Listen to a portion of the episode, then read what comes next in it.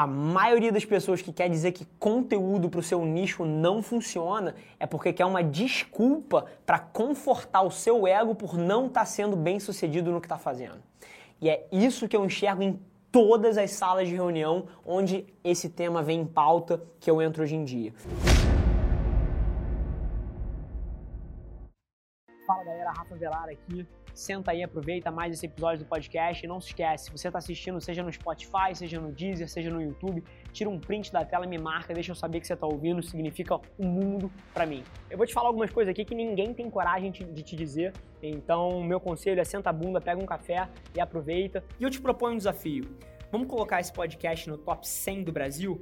É só ranquear a gente com 5 estrelas que a gente vai estar um passo mais perto desse sonho.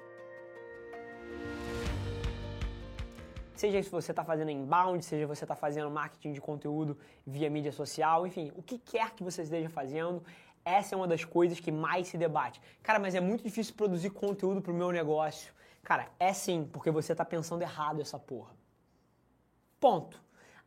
Todas as pessoas que reclamam que para o seu negócio é difícil produzir conteúdo, eu te aponto três ou cinco pessoas que estão aniquilando na estratégia de conteúdo no teu mercado. Todo mundo que, todo, não vou dizer todo mundo, mas 99% das pessoas que abordam um negócio desse está assimilando, por exemplo, a produção de conteúdo educativo como a única forma de gerar valor.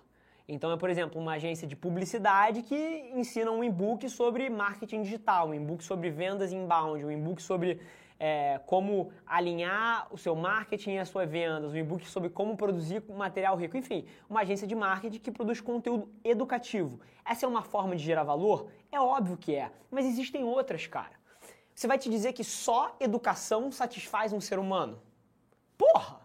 Cara, tem um milhão de coisas que satisfazem o ser humano, desde entretenimento até informação, até motivação, até possibilidades de conexão e de formação de laços. Cara, geração de valor tem várias formas.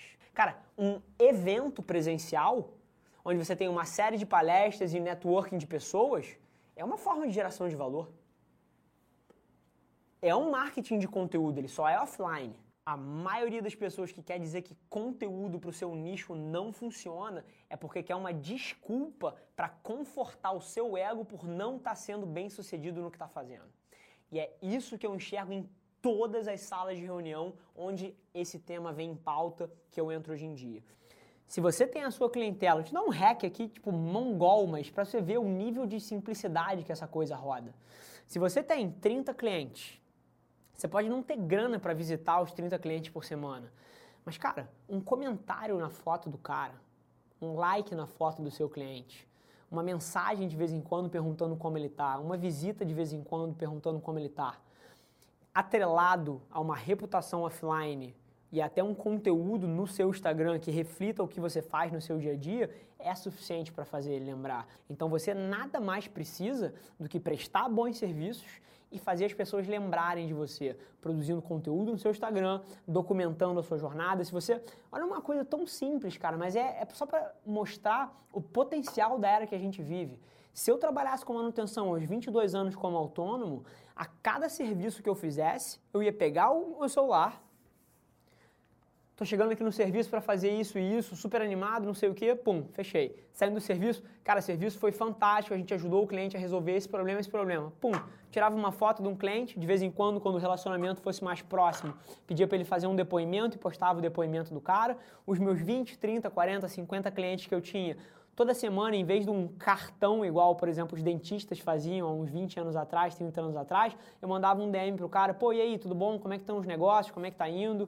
Curtia uma foto, mantia esses relacionamentos no online.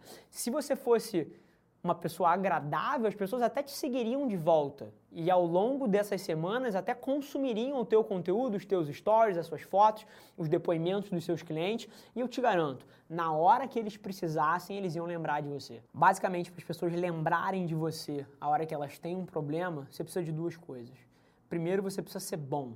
Porque na hora que alguém tem um problema, é muito diferente de alguém que vende alguma coisa preventiva alguma coisa preventiva. Quando alguém tem um problema, ela precisa de alguém que resolva. Então você vive na melhor hora para manter esses relacionamentos, o que no marketing a gente chama de top of mind, para se manter no top of mind das pessoas.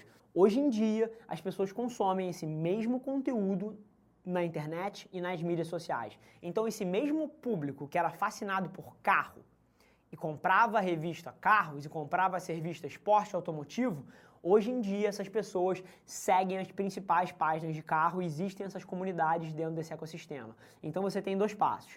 Primeiro, criar um conteúdo interessante para esse público entender quem são essas pessoas e gerar valor para elas através de informação, com fotos lindas de carro, fotos lindas de carros envelopados. É o caminho um pouco que eu seguiria.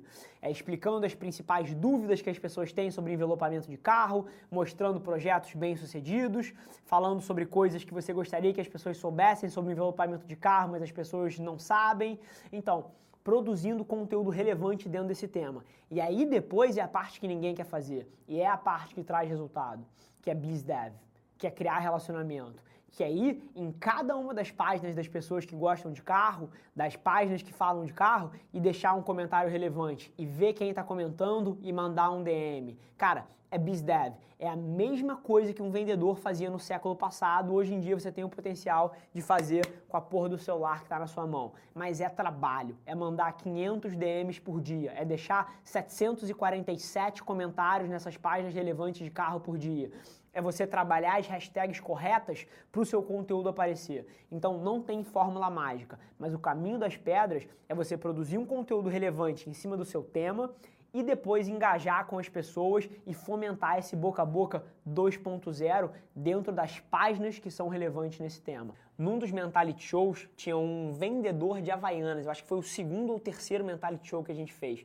E ele estava querendo saber como aumentar as vendas dele. Então vou te dar um exemplo, por exemplo, de alguém que vende Havaiana para produzir conteúdo. É óbvio que o cara não pode escrever um livro digital de 120 páginas sobre as curiosidades do, da matéria-prima da Havaiana. Ninguém quer ler essa porra.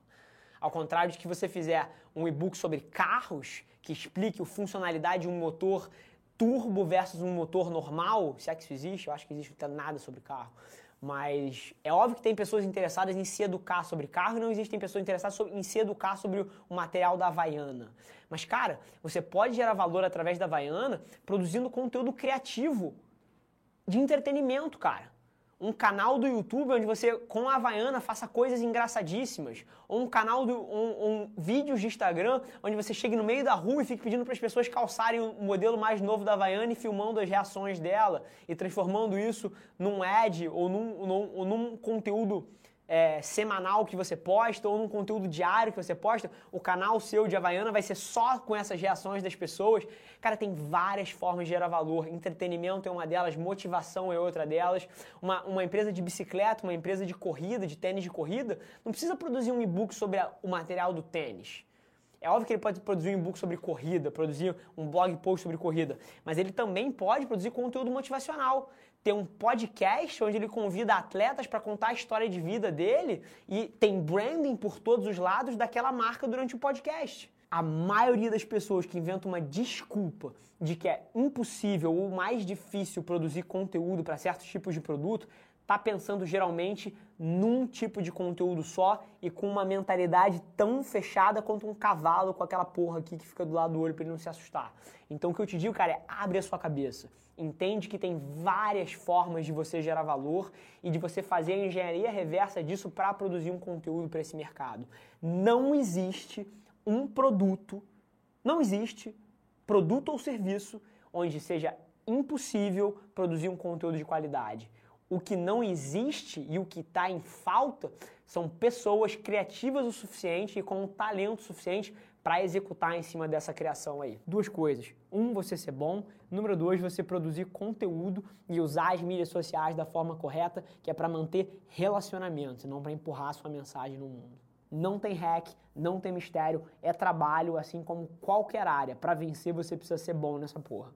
Sem mais delongas, família, é, se você gostou, do conteúdo, cara, compartilha com um amigo seu. Eu tenho certeza que tem muita gente que tiraria valor de ouvir o que a gente fala aqui. Cara, tira um print dessa tela, me marca, deixa eu saber que você está ouvindo.